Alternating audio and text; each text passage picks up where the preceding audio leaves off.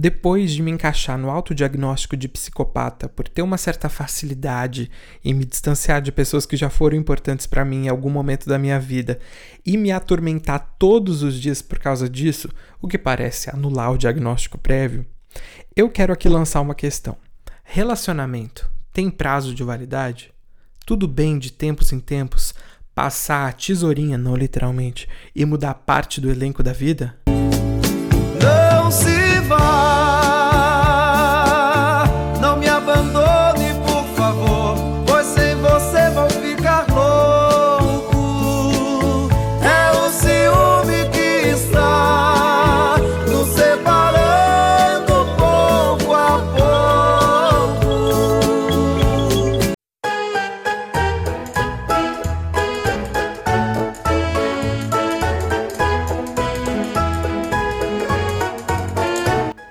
Sou o Lucas Speck, esse aqui é o podcast Eu Vou Lá.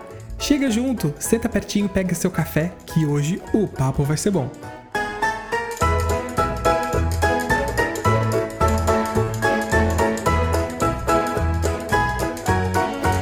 Esse aqui é um espaço pra gente compartilhar noias, falar da vida, fofocar, e é claro que esse programa a gente faz juntos.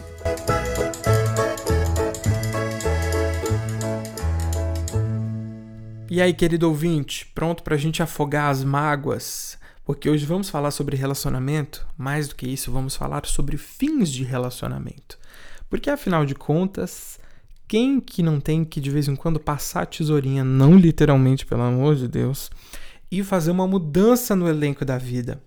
Engraçado, eu tava atrasado, porque eu comentei com vocês que Suzane e eu estamos assistindo And Just Like That. Tá uma merda, mas estamos reféns. Fazer o quê?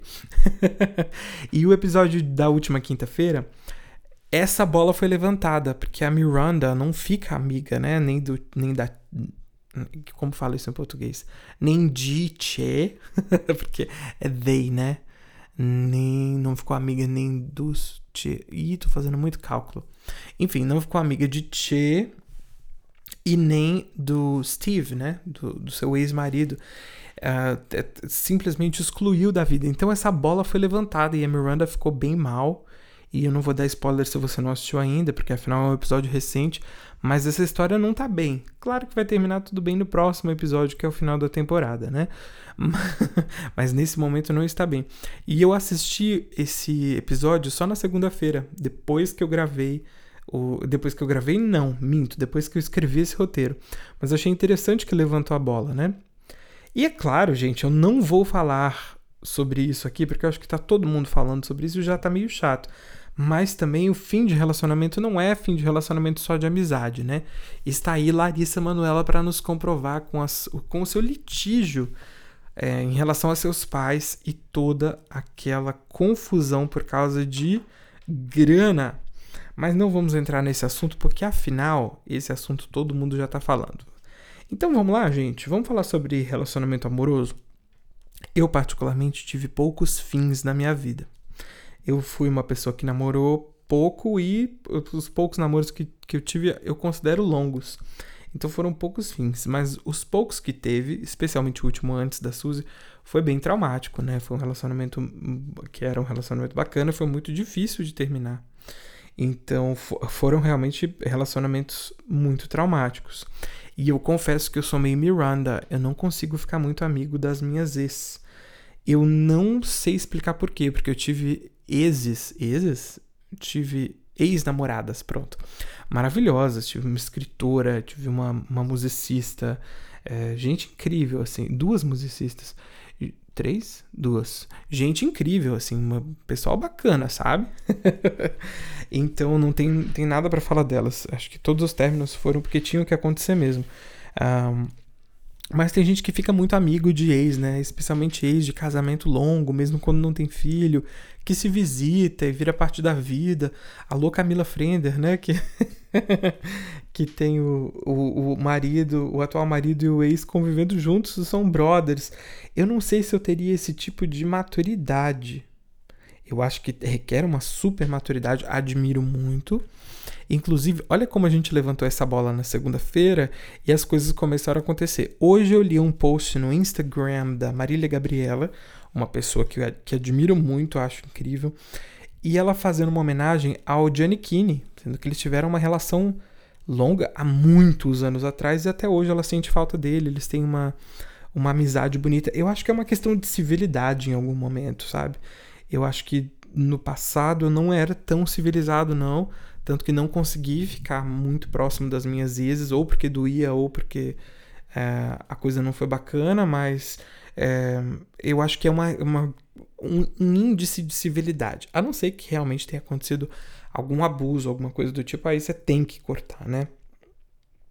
Mas atu atualmente eu estou no meu relacionamento amoroso mais duradouro da minha vida. Suzy e eu fazemos agora, no próximo mês de setembro, sete aninhos de casado. Então a gente tem pelo menos nove anos de relacionamento. Pensando em, em tempo de namoro. Nove, oito. Oito anos de relacionamento. Pensando no tempo de namoro e noivado. E esse. E, eu acredito que quando você termina um relacionamento mais longo, é como se você pegasse a, o quebra-cabeça da sua vida e se desmontasse inteiro e tentasse refazer sem algumas partes, né? Então deve ser uma coisa realmente muito foda, muito dolorida, muito difícil de encaixar. Montar essas peças sem aquilo que era uma, uma coisa principal ali, né? Uma parte principal da sua vida, é um pau na goiaba, né? Mas eu acho que é uma furada você super proteger um relacionamento só porque ele é um, um super relacionamento. Só porque ele é um relacionamento. Vou, vou me explicar. As pessoas valorizam muito a instituição do casamento, por exemplo. Hoje em dia, do alto dos meus 31 anos, eu tenho um casamento maravilhoso. Mas eu conheço ao redor de mim casamentos que deveriam ter terminado há pelo menos 25 anos atrás, quando foi entendido que não deu certo. E continua se empurrando com a barriga até hoje. E eu acho uma besteira, porque aí a desculpa sempre é não, mas o matrimônio é um laço sagrado. Laço sagrado de cu é rola. Eu acho realmente que não faz sentido você super proteger um relacionamento só porque ele é um relacionamento. Se ele não tá bom para nenhuma das partes, se as duas partes discordam de tudo na vida, por quê? Por que insistir? Ai, porque Deus. Gente, pelo amor de Deus. Deus não tá na sua casa terça-feira à tarde, quando vocês estão brigando para ver quem vai lavar louça. Ou no final de semana, quando um quer ir fazer uma coisa, o outro quer ir fazer outra. Tem nada a ver com isso aí. Deus perdoa tudo, não é essa a ideia? Então, assim, ele vai perdoar um, um término, uma, um, um refazer de vida. Claro que é dolorido, né? E tem um lugar de conforto também de você ficar na inércia de onde está no relacionamento. Mas eu acho que é uma furada, porque sempre esse relacionamento que não é bom e que já está visto que não é bom, é sempre uma bomba atômica prestes a explodir. E sempre explode para o lado mais fraco, né? O lado mais fraco, nesse caso, aí tem muitas, muitas questões. Pode ser o lado mais fraco de quem depende financeiramente, pode ser o laço mais fraco de quem não tem para onde ir depois, ou de quem tem um vínculo empregatício, alguma coisa do tipo, né? Ou sociedade. Então tem, tem, são muitos problemas aí, né? Mas eu acho que sempre vale a pena prezar, prezar pela liberdade. A minha, minha dicção foi com Deus hoje, né? Vale a pena prezar pela liberdade. O casamento, nenhum tipo de relacionamento acho que pode ser uma prisão. Vamos falar sobre DR. DR, o famoso discutir relação, né? Eu acho que pode ser tanto uma coisa que faz os casamentos terminarem, os relacionamentos terminarem, quanto pode ser aquilo que vai unir. Porque se você não tem discussão, você não discute, não põe as coisas na mesa, quando vier a bomba, aquela onda de puta que pariu, caralho, seu filho da.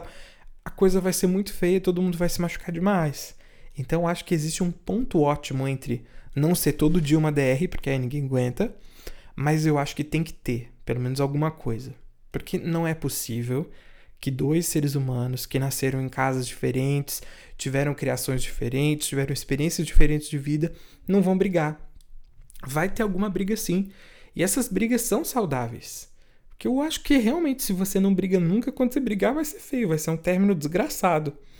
Então acho que existe um ponto ótimo. Agora tem um jeito de fazer, né? Quando tem agressividade, acho que já a pessoa já perdeu a razão. Quando tem gritaria, acho que a pessoa já perdeu a razão. É, as últimas, as únicas vezes no meu casamento que a, que a gente gritou um com o outro foi para proteger o outro.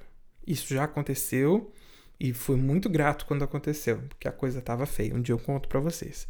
Mas foi porque Suzy me protegeu. Então, agradeço muito.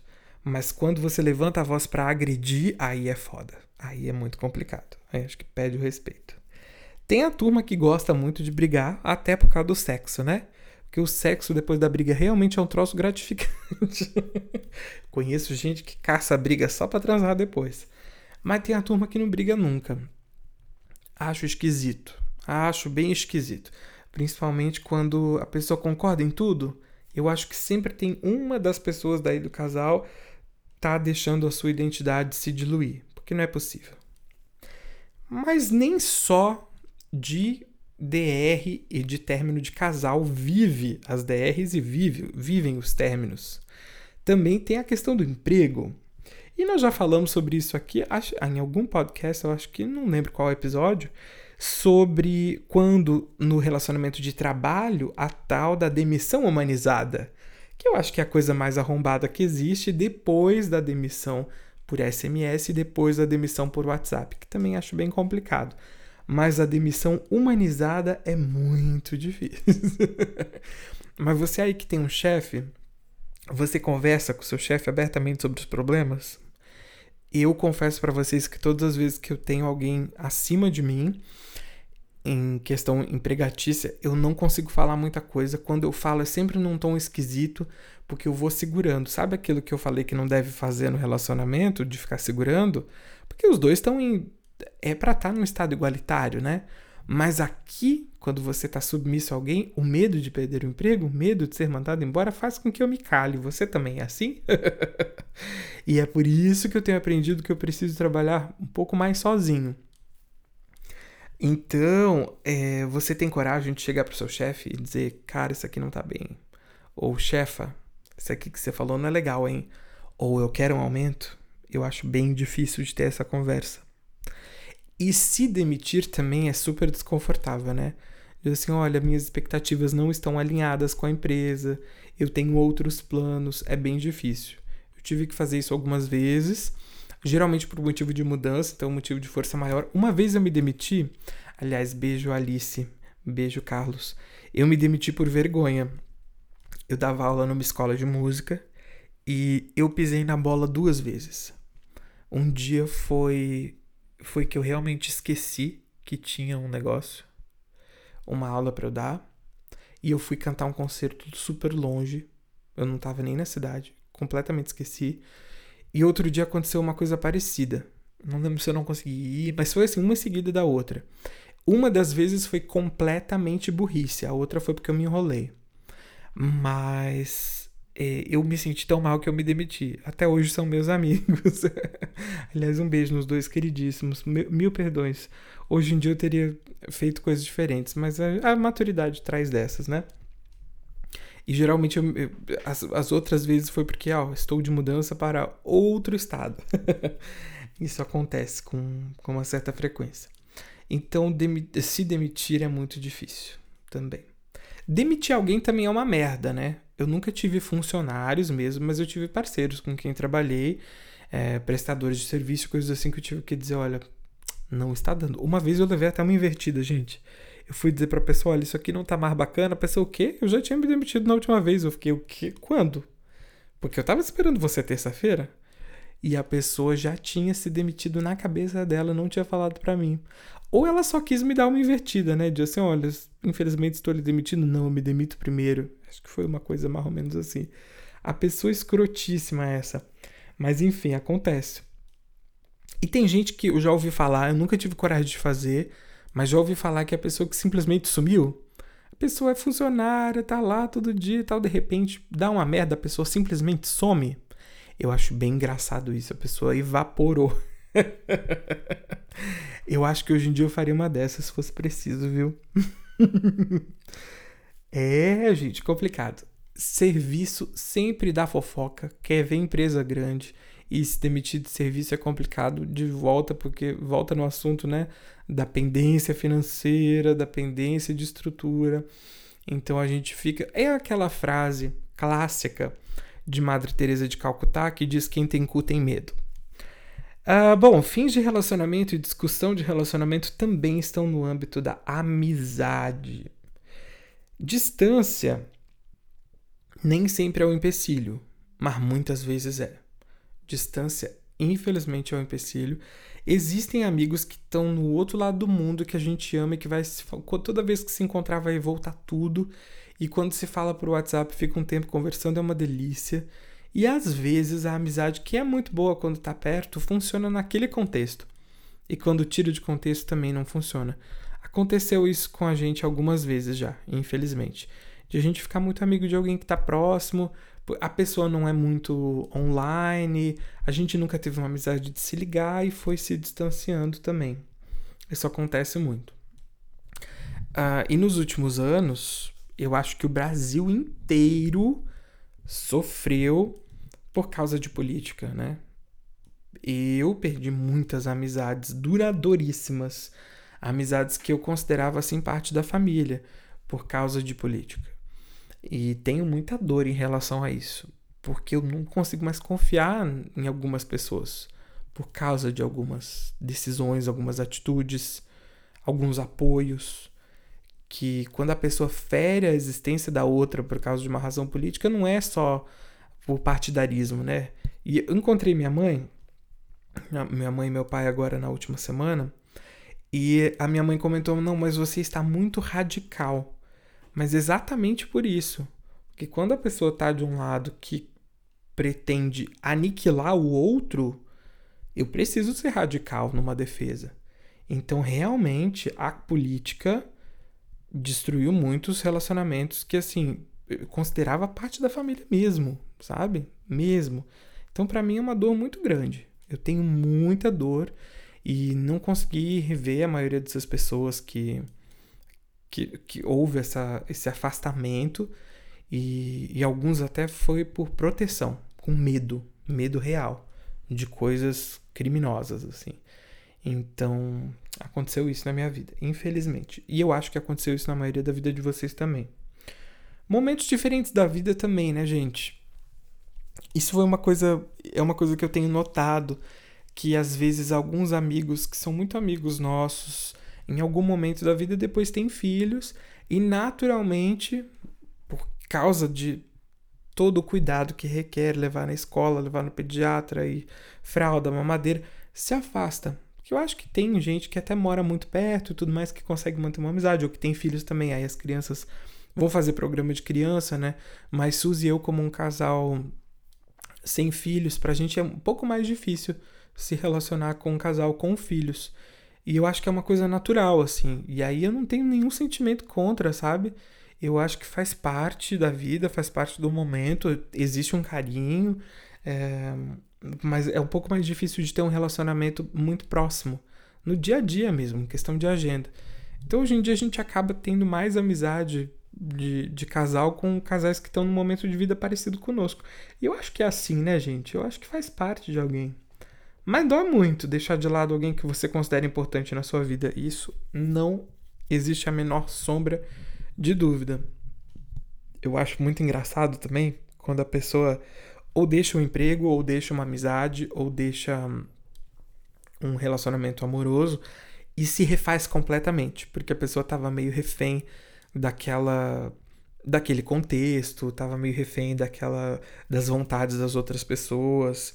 E eu acho que é um dos sinais de que a coisa estava feia, quando você muda 100%.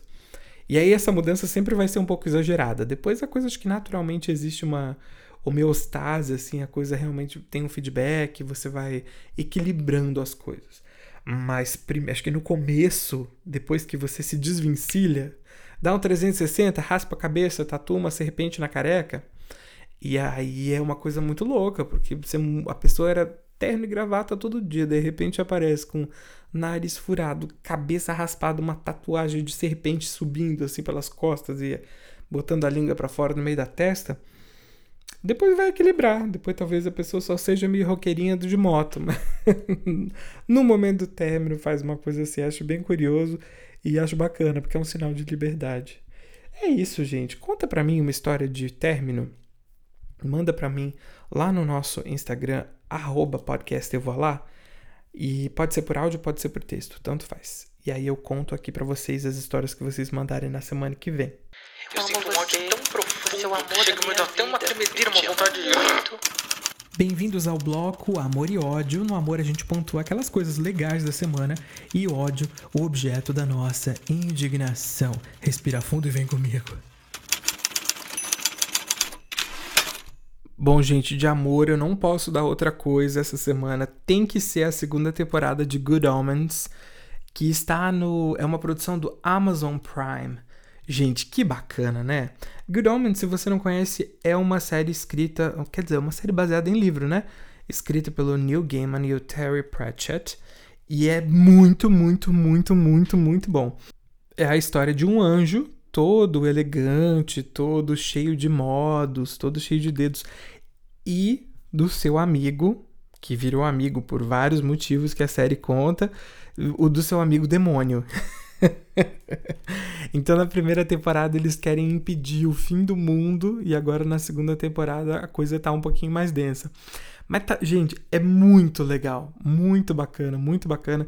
Vale super a pena assistir. É uma série britânica com o David Tennant, que para mim é o eterno melhor Doctor Who da história do universo, e com o Michael Michael Sheen. Gente, os dois atuam atuam pra caralho, assim, é muito bom, é muito, muito bom. É aquele humor britânico que é azedo, misturado com nonsense.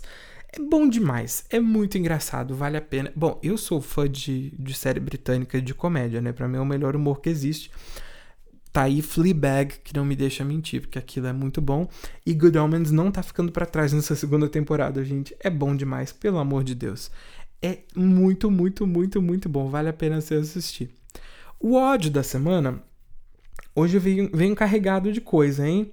Eu quero rever aqui dois ódios que já foram mencionados previamente no, no episódio sobre perrengue de viagem, porque no final de semana fiz uma viagem às pressas para Santa Catarina, dirigi 24 horas. E aí eu quero dar dois ódios aqui. Um é o preço das coisas do Graal. Graal, pelo amor de Deus, um pão de queijo não vale 50 reais, querido. Que isso, vocês estão fora da realidade, pelo amor de Deus. Tá muito caro as coisas no grau. A gente comeu um lanchinho em três pessoas, deu 150 reais. E não foi assim, ah, eu quero isso, aquilo, aquilo, aquilo. Não, foi bem ok. Pelo amor de Deus, 150 reais num lanchinho, não dá. E, e o Riquinho Comicu, né, que nessa viagem é, foi... A viagem foi atrapalhada por muitos riquinhos Comicu. Se você não sabe o que é um riquinho Comicu, volte lá no episódio de perrengues de viagem que você vai descobrir. Mas eu estou com muito ódio de Riquinho Comicu, que nessa viagem realmente atrapalhou bastante. E aí lá no sul, em Florianópolis, nós somos numa. Sabe uma dessas padarias artesanais? A gente adora, né? Que aí tem um pão de fermentação natural, tem croissant, tem uma coisinha assim. A gente adora ir nesse tipo de padaria, sempre os ingredientes são feitos com. são selecionados com mais qualidade, tem umas coisas orgânicas, parece que é tudo feito com mais carinho, né? E tinha uma lá super bacana, perto do lugar onde a gente ia, e eu pedi um café expresso. A pessoa me veio com café solúvel. Solúvel. Gente, tudo bem. Eu, eu até tenho no meu escritório um negocinho de café solúvel, porque é rápido de fazer. Às vezes você só precisa do café, você não tá nem prestando atenção no gosto, você só precisa acordar. Mas a pessoa dizer que é um café expresso, vender para você pelo, café, pelo preço de café expresso, chega na sua mesa uma merda de um café solúvel, vá tomar no seu cu. E eu não tenho coragem de devolver nada e dizer isso aqui não tá bom, porque eu sei que vai voltar com um cuspe. Então quero usar esse espaço aqui para também deixar registrada a minha indignação. E se você é da pessoa que vende uma coisa dizendo que é outra, vai tomar no seu cu, vai se fuder.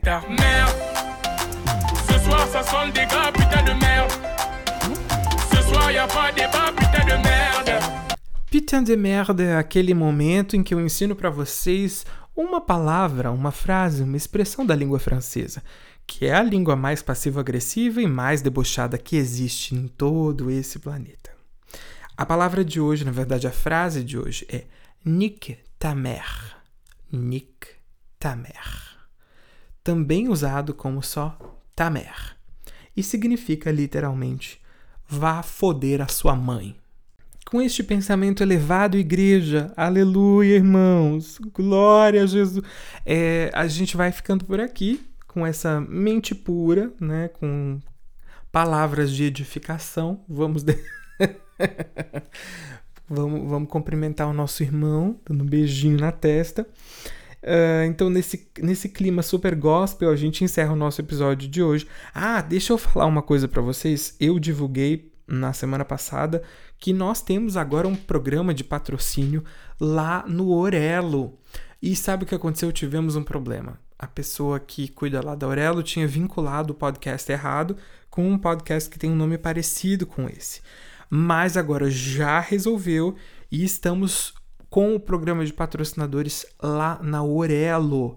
Então, entre lá para ver o que você tem direito, caso você queira apoiar, serão mecenas do podcast Eu Vou Lá.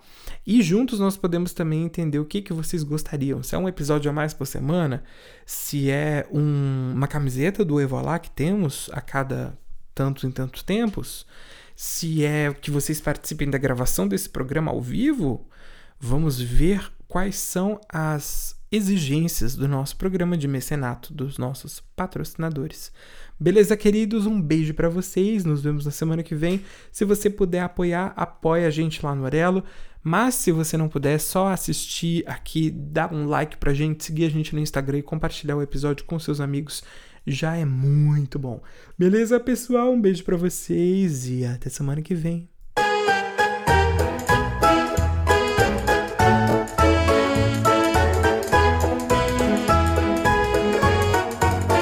Acabou, mas não fica triste porque semana que vem tem mais. Enquanto isso, segue a gente lá no Insta, arroba podcast e voilá, tudo junto pequenininho. E voilà, roteiro, edição e apresentação, Lucas Speck. Para mandar o seu perrengue, o e-mail é podcastevoilà.gmail.com. Au revoir e eu vejo você na semana que vem.